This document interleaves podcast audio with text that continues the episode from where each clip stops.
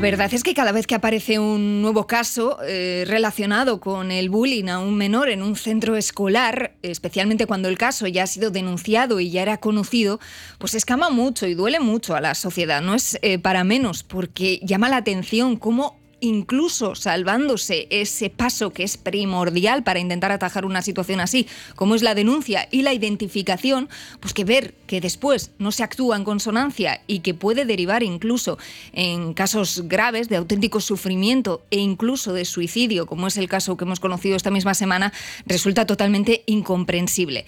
Como pensáis, nos estamos refiriendo al caso de las gemelas que la semana pasada se arrojaban por un balcón precisamente pues denunciando en una carta haber sido víctimas de bullying. Una de, las dos, eh, pues tristemente, ha, fallecido. Lo que decimos, el caso eh, es muy grave, desde luego, pero es que después vamos conociendo algunos detalles más sobre el mismo y la verdad es que la impotencia enseguida aflora. Lo sabía el entorno, lo sabía el centro, que en un primer momento parece que dijo que no, pero después el Departamento de Educación pues ha poco más o menos que reculado y no descartaba ese bullying en estas últimas horas en el caso de esas gemelas del pueblo de Sayent. Hay una unidad de apoyo al alumnado en situación de violencia para abordar el caso a fondo ante toda la información que se está recogiendo en estas últimas horas e incluso pues unas informaciones que nos llegan también en esta mañana que escuecen todavía más. Es que en el propio altar, en el colegio que se les ha dedicado a las gemelas, ha aparecido algún insulto. O sea, una situación totalmente incomprensible que habría que haber atajado muchísimo antes de llegar a una auténtica desgracia y sobre todo que nos hace preguntarnos a todos si esto puede volver a ocurrir, porque tenemos la sensación generalizada de que sí, de que no se actúa con la contundencia necesaria, o por lo menos no con el acierto necesario cuando se da un caso así. Hay una asociación en nuestro entorno que lucha desde hace años contra el bullying en Vizcaya, se llama Arnastu.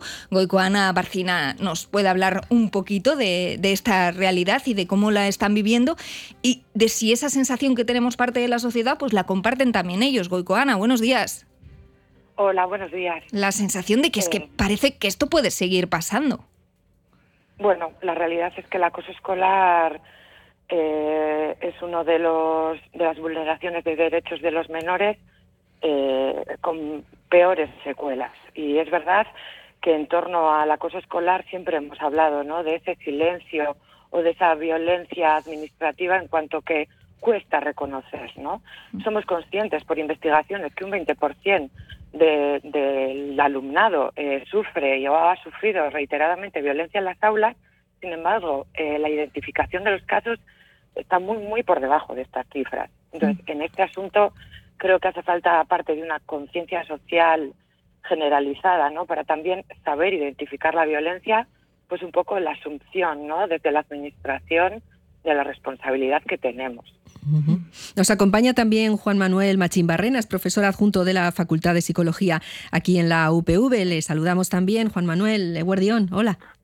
Guardión. Muy buenas. Es verdad que este es un problema añejo, desde luego, que ha tenido consideraciones sociales pues más preocupadas y menos. Podríamos decir que estamos ahora en el punto donde más preocupación causa, pero claro, vemos el avance del problema, algunas circunstancias, como ha pasado en este caso, que una de las niñas terminó castigada por haber respondido a los ataques de, las personas que le hacían ese, ese bullying y, fue ella la castigada. Claro, todo esto nos sigue eh, eh, pues preocupando mucho y viendo algunas resoluciones que no no, son lógicas incluso. Es un problema, eh, Juan Manuel, que tenemos mm, todavía muy en pañales a la hora de, poder resolver. Bueno, yo creo que, como dices tú, es un problema que ha pasado siempre y que últimamente, en los últimos años, desde, desde, el 2000 por lo menos, sí que ha habido una progresión en, en, el sentido de que cada vez hay más herramientas, cada vez a nivel de sociedad somos más conscientes de que es un problema, cada vez genera más atención. Aún nos queda camino por recorrer, pero eh, yo creo que, como dices tú, ¿no? En los últimos años yo creo que sí que somos más conscientes y que esas herramientas están ahí. La cuestión es que está fallando para que, para que los equipos docentes y los colegios no hagan uso de esas herramientas que tienen a su alcance mm. para, para, atajar estas problemáticas. Sí, esa sensación tenemos, Juan Manuel, que a veces sí que se identifica el problema o sí que se denuncia, sí que se conoce, pero luego eh, falla algo en, en la aplicación de esas herramientas o en la actuación frente a algo que sí que luego parece que se conoce. Así es. Yo creo que también eh, desde, desde, los organismos públicos se, se, ponen esos medios. Lo que pasa es que luego entra pues eh, las características del profesor.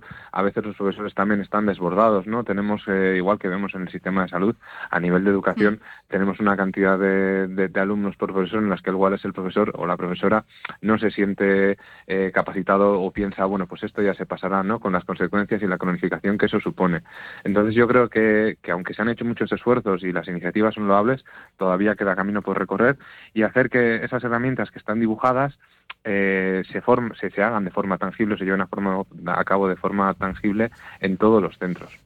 Y Goicoana, vosotros que estáis ahí, pues a, pie de, calle y de circunstancias y casos, ¿en dónde podríais ver igual las resistencias? ¿Dónde está ese nudo? Si puede avanzar un proceso para que esto terminara bien, como tendría que ser, eh, ¿dónde veis que fallan las cosas? Eh, igual los centros les cuesta admitir o tienen, son muy recelosos porque no tengan publicidad estos casos por si perjudican eh, pues al, al, centro mismo en su reputación o tienen algún daño en ese sentido o es en otro punto? ¿Cómo lo veis? Nosotros lo que observamos es que los casos que llegan a la asociación son casos que están notificados a los centros, eh, que están informados y que al final no se acaban de resolver. Creemos que hay una parte de de dificultad para aceptar eh, que está habiendo casos de acoso, ¿no? Y luego también creo que falta más formación a los profesionales y tiempo y recursos. Es decir, para observar necesitamos gente que no esté implicada y a veces es el propio tutor el que observa algo que, como decimos, el acoso es reiterado en el tiempo que no ha sido capaz de ver antes. Entonces significa asumir. Y yo creo que por ahí nos cuesta, nos cuesta un poco eh, asumir que somos responsables y que deberíamos entender esta asunción como una madurez y un avance a, enfrentar el acoso. ¿Cómo lo ves, Juan Manuel? Estoy completamente de acuerdo. Creo que además muchas veces los casos tienden a cronificarse. ¿no? Es difícil ver cuándo empezó un caso porque al final empiezan de una forma un tanto insidiosa, va avanzando mm. y luego al propio centro yo creo que, que, eso le pasa factura, ¿no? El hecho de, hoy ¿cómo no nos hemos dado cuenta de esto antes? Y para cuando quieren poner una vía de solución ya no sirve la prevención, ¿no? Ya hay que intervenir y yo creo que lo que sí que comentaba y sí es cierto es que algunos centros sí que tienen ese miedo pues por las matrículas, mm. por las ayudas de de abrir los protocolos cuando, cuando en realidad eh, lo que prima y debería primar es, es, la salud mental del alumnado y que, y que no tenga mayores consecuencias. Pero creo que un punto importante radica en eso, ¿no? En, la prevención y en esa formación de la que hablabais, eh, no para solucionar los casos cuando ya son graves y se están dando, que eso es que es muy difícil, sino para que pasen menos o haya mecanismos antes de que la situación vaya más. Pero también está relacionado, como decís, eso con, los recursos. ¿Y, cuáles serían esos pasos? ¿Qué es lo que sí que se debería hacer en cuanto se identifique una denuncia de este tipo o un profesor sospeche ¿no? que alguno de sus alumnos eh, pues está pasando ¿no? por, por este trance? ¿Cuáles son los pasos a seguir?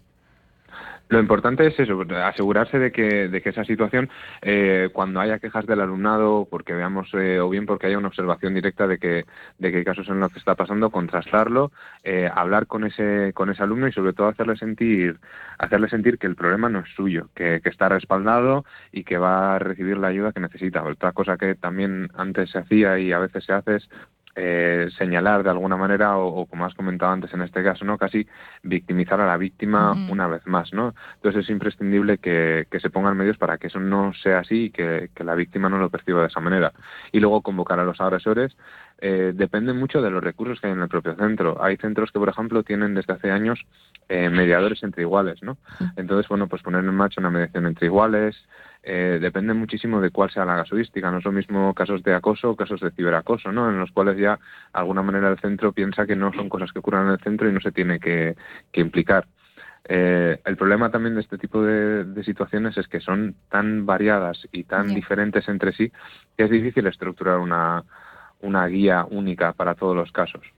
Es verdad, Juan Manuel, que al final estas cuestiones, aparte de mm, considerarlas o tildarlas, calificarlas de, otras formas y con muchos adjetivos, eh, pero estas conductas son un acto de cobardía, eh, porque quien se mete con alguien así se está metiendo con alguien que ya sabe que no le va a responder, que está de alguna forma en igual, eh, no está en igualdad de condiciones, pero tiran para adelante a machacar. ¿no? Yo no sé si hay cosas que a, la, gente más joven hay que dejárselas claro, porque en algún punto, no sé si por, pues, por su propio engrandecimiento, por tapar complejos, nos hemos oído muchas cosas de lo que le puede pasar a alguien y a alguien joven además o un menor que puede actuar así, ¿no? Que luego puede ser, no, hay que ver también que quien lo ha hecho pues tiene detrás, lo hace porque tal o cual cosa. Pero hay que, mm, no sé, supongo que hay que explicarles muy bien las cosas de, de, qué supone ser, ser, un cobarde al hacer eso, ¿no? Y, y lo que ha provocado, las consecuencias de lo que ha provocado, ¿no? Sí, es un fenómeno social. Entonces hay que trabajar en, tres niveles mínimo, ¿no? Que es, por supuesto, con las víctimas, siempre eso, prestándoles nuestro apoyo y ayudándolas. Hay que trabajar con los agresores, porque aunque es verdad que, que, puede ser un acto de cobardía, yo sí que sé, eh, y lo sabemos, que muchos de los casos de los agresores vienen de, otros casos de victimización. En la mayoría de los casos que encontramos, los agresores han sido víctimas en ese contexto o en otro. Es decir, o son víctimas de acoso o han sido víctimas de acoso en otros años, o la justificación más habitual es...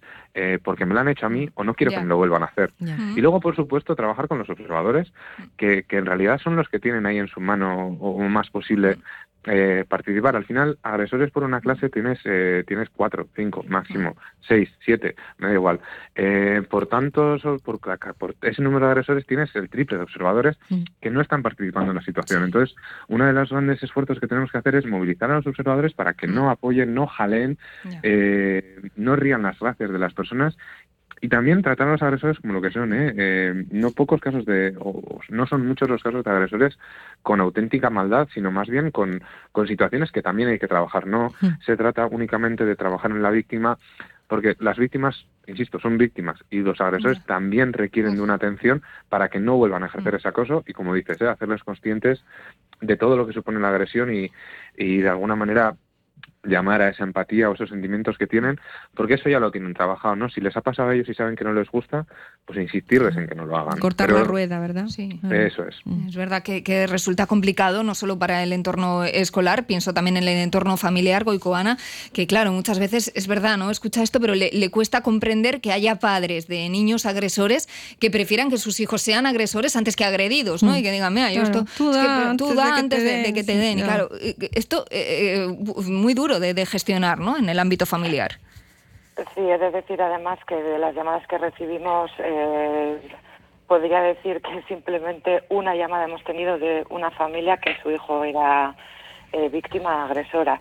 Y, bueno, eh, creo que al final esto es un síntoma de una crisis de valores en esta sociedad y que, tal como decía mi compañero, hay que intervenir con los menores, pero ojo, somos eh, los educadores y las educadoras y los padres y madres los que tienen que intervenir día a día teniendo en cuenta pues una sociedad no mm. de convivencia positiva y democrática. Os topáis como padres de agresores que, que pasan o no quieren pensar en sus hijos como tal.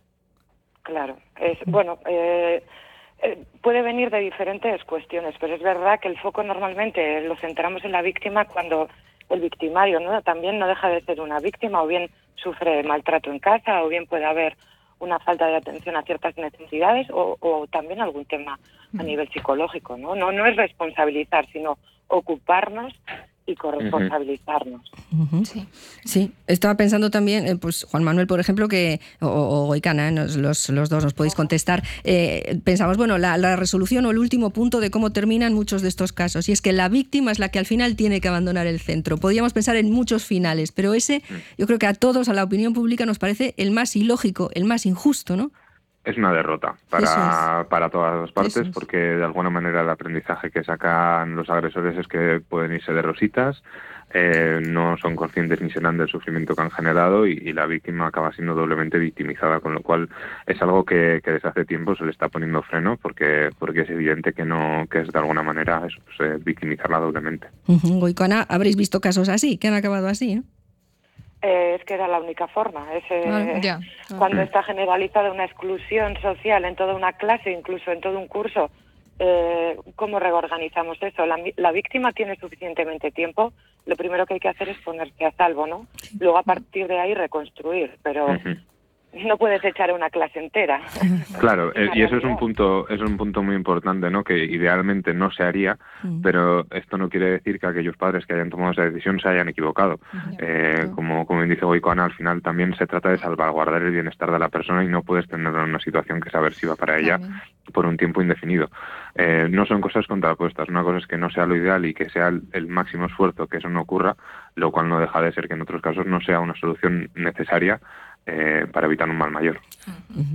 Bueno, pues muchas gracias a los dos, Goicana Barcina, ah, desde la Asociación contra el Bullying aquí en Vizcaya, Arnastu, y también a Juan Manuel Machín Barrena, profesor adjunto en la Facultad de Psicología de la UPV, pues Millasker, a los dos. A vosotras por poner el tema sobre la mesa. Muchas gracias. Muchas gracias.